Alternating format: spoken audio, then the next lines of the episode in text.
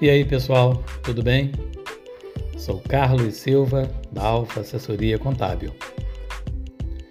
Hoje vamos falar sobre gargalos de receitas.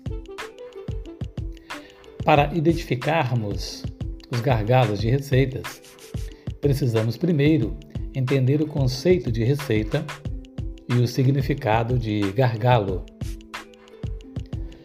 No ambiente empresarial, Receitas são as entradas em dinheiro ou em bens relativos à consecução dos objetos sociais. Se for uma indústria, a classificação seria receita de venda de produtos. Se for um comércio, a classificação seria receita de venda de mercadorias.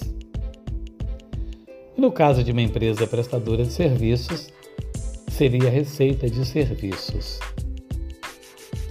Em todos os casos, a realização da receita, isto é, o recebimento efetivo, pode se dar em moeda corrente ou através de bens móveis ou imóveis.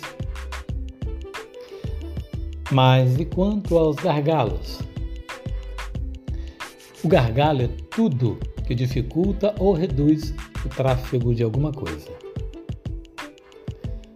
No caso das empresas, seriam os entraves que dificultam o fluxo de caixa esperado.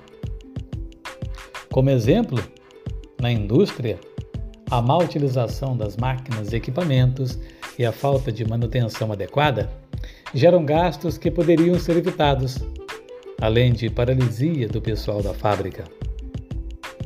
Problemas com a fabricação contribuem para criar gargalos de receita.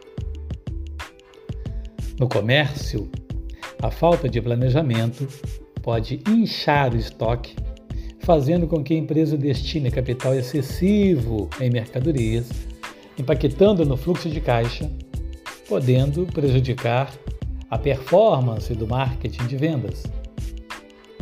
Isso pode ser classificado como gargalo de receita.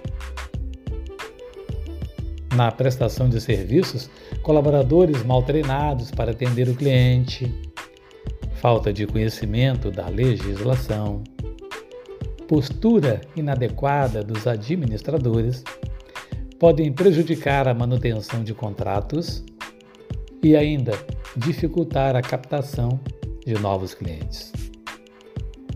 O resultado? Gargalos de receita. Em suma, existem vários fatores que podem contrariar a expectativa de receita. E não basta saber identificá-los. O mais importante é enfrentar as barreiras que protegem esse perigoso agente que desgasta a engrenagem, adoece o negócio e, em muitos casos, podem ser fatal para o empreendimento. Pense nisso